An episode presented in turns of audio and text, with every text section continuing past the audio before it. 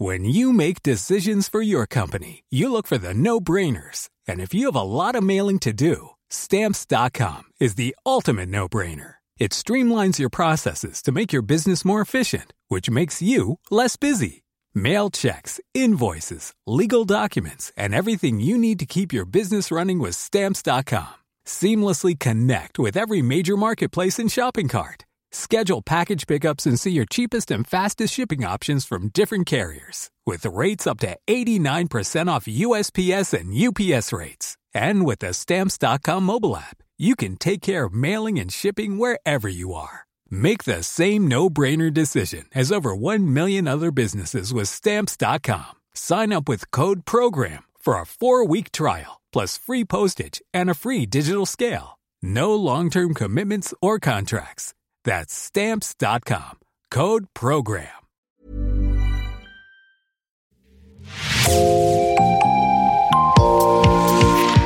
Bonjour et bienvenue dans l'actu dans la poche, le podcast quotidien d'actualité du Grand Sud-Ouest, signé Podcasting.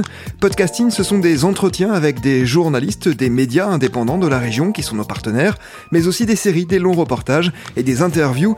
Je m'appelle Jean Berthelot de Lagleté et l'épisode du jour vous est présenté par Myrène Garay Coechea de l'équipe Podcasting. Aujourd'hui, Podcasting s'intéresse aux solutions de télémédecine. Leur promesse est simple, désengorger les services d'urgence des hôpitaux français. L'article est titré Télémédecine derrière Life, le business contestable d'un médecin de l'APHP. Il a été publié le 1er octobre sur Mediapart et Stéphanie Fontaine, vous en êtes l'autrice. Bonjour. Bonjour. Vous êtes journaliste indépendante, vous nous accueillez aujourd'hui dans les locaux de votre collectif Extramuros. Vous travaillez pour Mediapart, mais aussi pour la presse hebdo, le Canard enchaîné, l'Obs, l'Express et aussi la presse euh, automobile. Les plaisirs sont variés. Pour cet article, vous êtes devenu spécialiste des UMT. Qu'est-ce qui se cache derrière cet acronyme Alors UMT, c'est pour Unité mobile de télémédecine. Donc le principe, c'est que faute de médecins, euh, faute d'accès à un médecin, euh, un médecin généraliste, parce qu'il est soit parti à la retraite, soit parce qu'il est parti en vacances tout simplement, ou parce que euh, les malades ne peuvent pas accéder aux urgences puisqu'elles sont encombrées. Donc normalement, enfin, il arrive de plus en plus souvent que ces accès soient filtrés. Eh bien, ce malade va appeler le 15 c'est-à-dire le SAMU, et va tomber sur un médecin régulateur. Et en fonction de son état de santé, ce médecin régulateur va éventuellement déclencher cette UMT, qui consiste à en fait lui envoyer un infirmier ou une infirmière doté d'une mallette de télémédecine qui va lui permettre, le cas échéant, c'est pas obligatoire, c'est pas systématique, mais le cas échéant, qui va lui permettre de faire une téléconsultation avec un médecin libéral, c'est-à-dire via une, une visioconférence, donc à distance. Ces UMT, ces unités, est-ce qu'il y en a beaucoup en France et notamment dans le sud-ouest? On ne peut pas vraiment dire qu'il y en a beaucoup, puisque c'est assez récent ce déploiement. En fait, euh, François Braun, juste avant de devenir euh, ministre de la Santé, avait euh, eu pour mission de faire des recommandations pour améliorer et faire en sorte qu'il n'y ait plus d'engorgement aux urgences. Donc il a fait toute une série de recommandations, et parmi ces recommandations, il y avait celle de favoriser et financer donc les UMT, les unités mobiles de télémédecine. Ce qu'on a vu, c'est que ça a donné une vraie impulsion euh, donc à cette association Sauve Life qui euh, avait déjà 7 UMT euh, qui étaient déployés sur le territoire.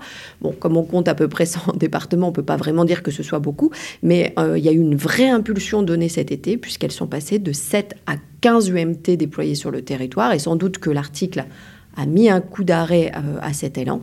Et dans le sud-ouest, il y en a quatre qui sont déployées. Il y en a une à Bordeaux, une à Guéret, une à Niort et une à Dax.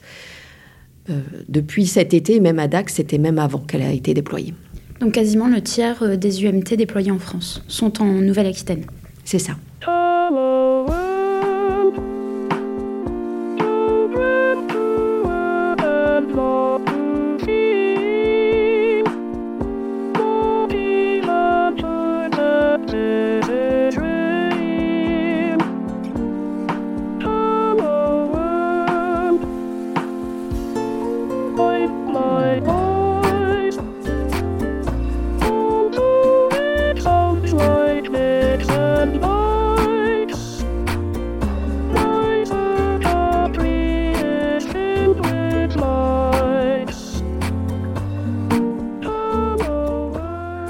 Stéphanie Fontaine, pour cette enquête, vous avez découvert euh, ce que vous décrivez comme deux mondes bien différents, euh, celui de la théorie et celui de la pratique. Est-ce que vous pourriez nous expliquer?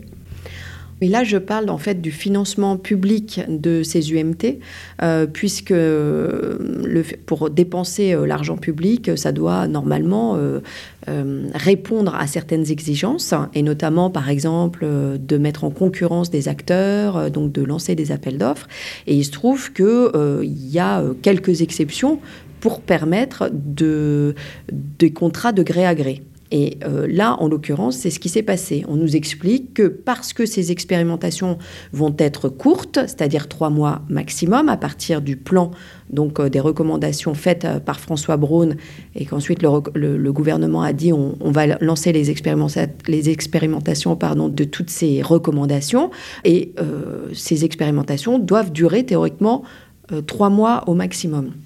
Et puis ça répond surtout à une urgence. L'urgence, c'est que les urgences sont encombrées, les urgences dans les hôpitaux. Les hôpitaux sont euh, complètement euh, euh, assaillis.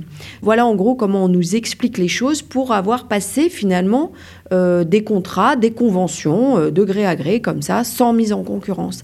Et il se trouve que quand nous faisons notre enquête, nous nous rendons compte comme je vous l'ai déjà dit, qu'il y a déjà des UMT qui sont déployées, et certaines sont même déployées depuis 2020, depuis la crise sanitaire, euh, au plus fort de la crise sanitaire euh, Covid. Voilà. Ça représente quel budget tout ça? Bah, en fait, on a calculé que euh, l'administration, hein, alors que ce soit via les ARS régionales ou via les CHU directement, avait dépensé 2 millions d'euros sans appel à concurrence pour Sauve Life. En tant que lecteur, auditeur, on n'a aucun point de comparaison. Est-ce que c'est coûteux comme solution? Alors c'est ça aussi qui nous a intéressés. C'est un peu compliqué puisque euh, euh, on parle quand même de médecine et euh, qualitativement, indéniablement, la solution des UMT est excellente pour les personnes qui sont concernées. On comprend bien que de faire venir des personnes âgées aux urgences qui vont attendre pendant des heures sur des brancards, donc ça va être une perte de mobilité, elles vont pouvoir être désorientées. Donc c'est vraiment une perte, je dirais, de chance pour elles, particulièrement euh, ces personnes qui sont fragiles. Donc on comprend bien que de leur renvoyer une infirmière à domicile plutôt que de les envoyer aux urgences des hôpitaux qui sont euh, totalement euh, encombrés, ça peut être très qualitatif. Donc c'est quand même très compliqué de parler de coûts. Mais il y a quand même des points de comparaison, c'est tout simplement les visites euh, d'un médecin. Euh, or, la visite d'un médecin, ça varie en fait beaucoup selon les conditions. C'est très compliqué d'ailleurs. On a mis du temps d'ailleurs à savoir euh, combien, jusqu'à combien ça pouvait aller. Mais le déplacement d'un médecin à domicile, ça peut varier de 35 euros à à peu près 120 euros. or, l'UMT Sauve Life, on a calculé puisque en fait elles sont il y a très peu d'interventions en fait. Les SAMU n'y pensent pas forcément, c'est très compliqué la téléconsultation. On ne peut pas faire de téléconsultation pour euh, n'importe quelle pathologie. Donc euh, à un moment donné, il faut que le médecin vienne ausculter euh, le patient. Donc à partir de ces conditions, c'est un peu c'est très compliqué en fait de lancer ces UMT et on s'est rendu compte qu'il y avait très peu d'interventions. Et comme elles sont payées au minimum, enfin Sauve Life est payé euh, forfaitairement euh, euh, par UMT, hein, 20 000 euros, au minimum 20 000 euros par mois. On a calculé que plus la téléconsultation du médecin, la consultation par Sauve Life revenait à 180 euros la consultation, versus 120 euros au maximum par un médecin libéral. Dans votre article, vous mentionnez une initiative qui a eu lieu en Dordogne, une initiative qui a l'air moins coûteuse. Est-ce que vous pourriez nous en dire plus? En fait, c'est la seule UMT euh, qui a été lancée, qui est la seule UMT développée euh, qui est 100% publique. Donc, c'est le SAMU euh, qui est rattaché au CHU de Périgueux qui a développé cette solution 100% publique. Donc, ils l'ont fait vraiment avec les moyens du bord, en interne, avec parce que finalement, pour leur mallette de télémédecine, eux, ils ont finalement déjà le SAMU a déjà quasiment tous les outils possibles. Donc, il n'a pas besoin d'en acheter une à un prestataire extérieur. Donc, quelque part, il y a une réduction des coûts du fait que ce sont des équipes internes et des moyens internes qui sont mobilisés. Et là, en l'occurrence, l'ARS nous avait dit qu'elle finançait à hauteur de 6 000 euros, ce qui a été euh, corroboré par euh, le docteur Laurando, qui est responsable euh, là-bas, qui nous a dit que ça avait, que ça, que ça avait un coût de bien moindre que 10 000 euros par mois. 10 000 euros, c'est donc bien moins que les 20 000 euros nécessaires pour chaque UMT de Sauve Life, c'est ça?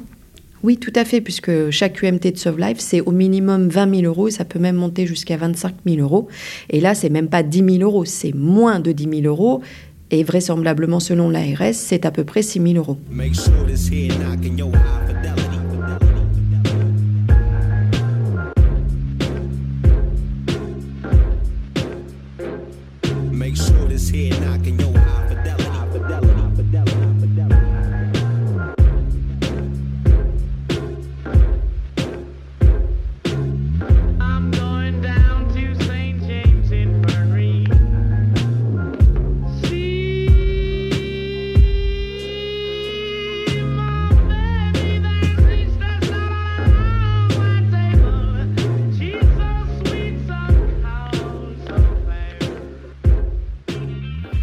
Derrière Sauve Life, il y a un homme, il s'appelle Lionel Lameau. Qui est-il? Donc il est, euh, c'est un médecin hospitalo-universitaire, un urgentiste qui travaille à l'assistance publique hôpitaux de Paris, la PHP, et euh, donc il travaille à Necker, à l'hôpital Necker, euh, au SAMU de Paris. Et il est président effectivement de l'association Sauve Life. Il l'a créé quand? Il l'a créé il y a déjà quelques années, mais en fait, Sauve Life a commencé à se faire connaître surtout à partir de 2018 et euh, le lancement en fait d'une application téléphonique pour géolocaliser des citoyens sauveteurs, c'est-à-dire des citoyens qui s'engageaient à dispenser les premiers soins en cas d'arrêt cardiaque, euh, un arrêt euh, subi dans la rue, voilà. Et donc ça permet au SAMU en fait, voilà, il y a quelqu'un dans la rue qui s'écroule, il y a quelqu'un qui appelle le 15, le 15 comprend qu'il s'agit d'un arrêt cardiaque, va géolocaliser ces citoyens sauveteurs et les envoyer avant même que les urgences arrivent pompiers, les SAMU, parce que en moyenne, c'est 13 minutes euh, qu'il faut pour, euh, pour leur arriver. Et 13 minutes, ça veut dire que c'est trop tard pour, euh, pour soigner, enfin pour, pour aller aider quelqu'un en arrêt cardiaque.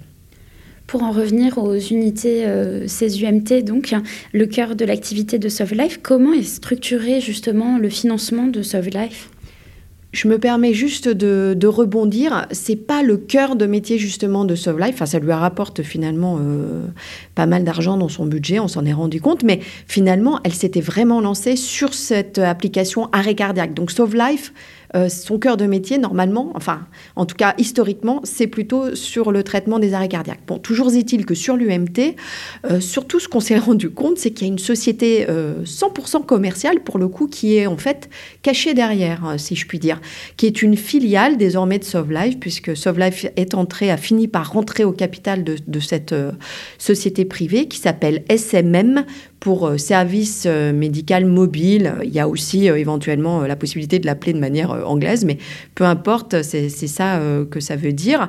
Et en fait, à part en Ile-de-France, toutes les conventions qui ont été signées l'ont été par les ARS, hein, je parle, donc par l'administration, l'ont été avec en fait cette société privée et non pas par Sauve Life, qui est pourtant toujours mise en avant dans les communications officielles et dans les reportages de, des journalistes.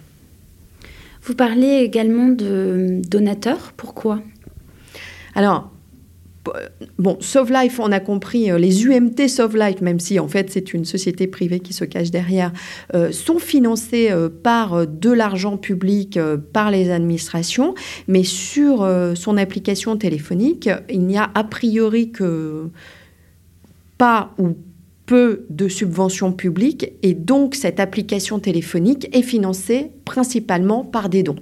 Donc par exemple, nous, euh, enfin Pareil, c'est des comptes qui ne sont pas publiés. Les comptes ne sont pas publiés de Sauve. Donc, euh, on n'a que du déclaratif de leurs responsables. Mais euh, selon donc, le docteur Lameau, le budget de 2021 de Sauve était à peu près d'un million d'euros. Là-dessus, il y a quand même une partie euh, du financement public pour ces UMT. et, mais on a calculé que ça correspondait pour, si on enlevait donc justement le financement de ces UMT, cela voulait dire que Sauve touchait plus de 350 000 euros de dons.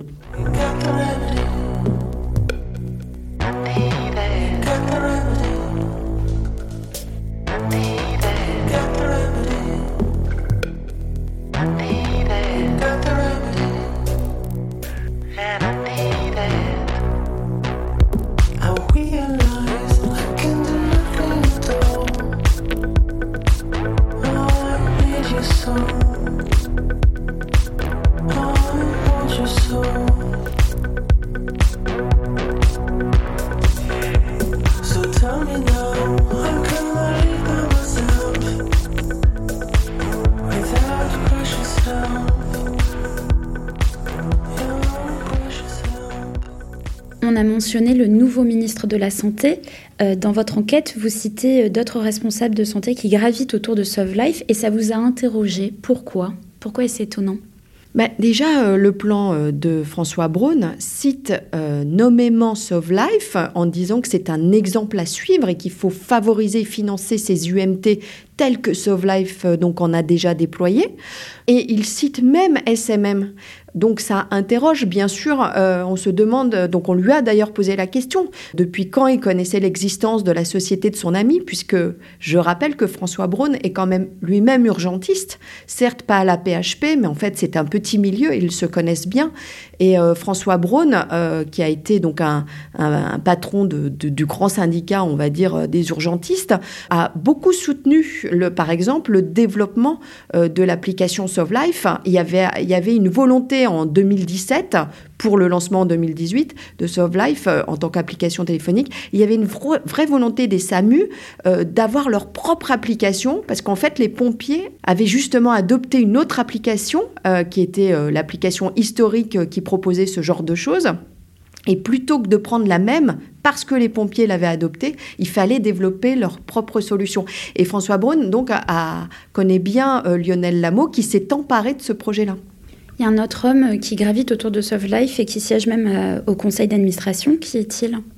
Alors en fait, euh, c'est plus compliqué que ça. C'est que parmi les donateurs de Sauve Life, on s'est rendu compte qu'il y avait des fondations, notamment la Fondation Galerie Lafayette, la Fondation CNP Assurance, et il y avait la Fondation La France s'engage, qui est la fondation présidée par euh, l'ancien chef d'État François Hollande. Et le numéro 2 de cette fondation, c'est Martin Hirsch, Or, il était le directeur général de la PHP jusqu'à l'été dernier, c'est-à-dire qu'il euh, était à ce titre le patron de Lionel Lameau.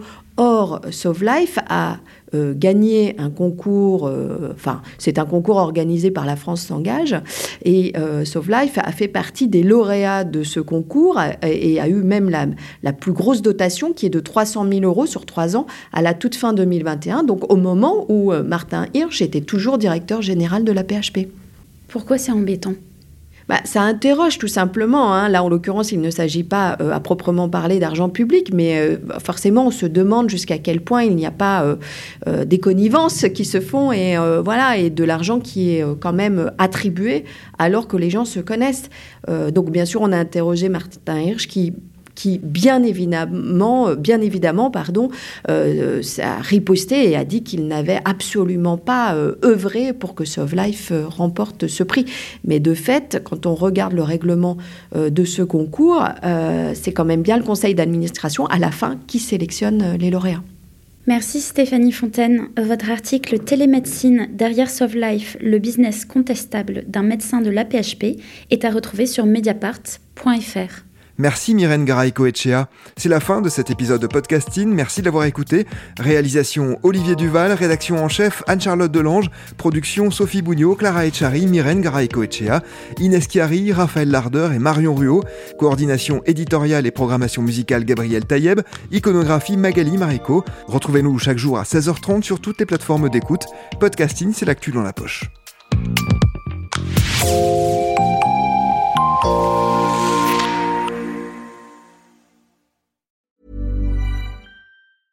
Even when we're on a budget, we still deserve nice things. Quince is a place to scoop up stunning high-end goods for 50 to 80% less than similar brands. They have buttery soft cashmere sweaters starting at $50, luxurious Italian leather bags, and so much more. Plus, Quince only works with factories that use safe, ethical, and responsible manufacturing. Get the high-end goods you'll love without the high price tag with Quince. Go to quince.com/style for free shipping and 365-day returns.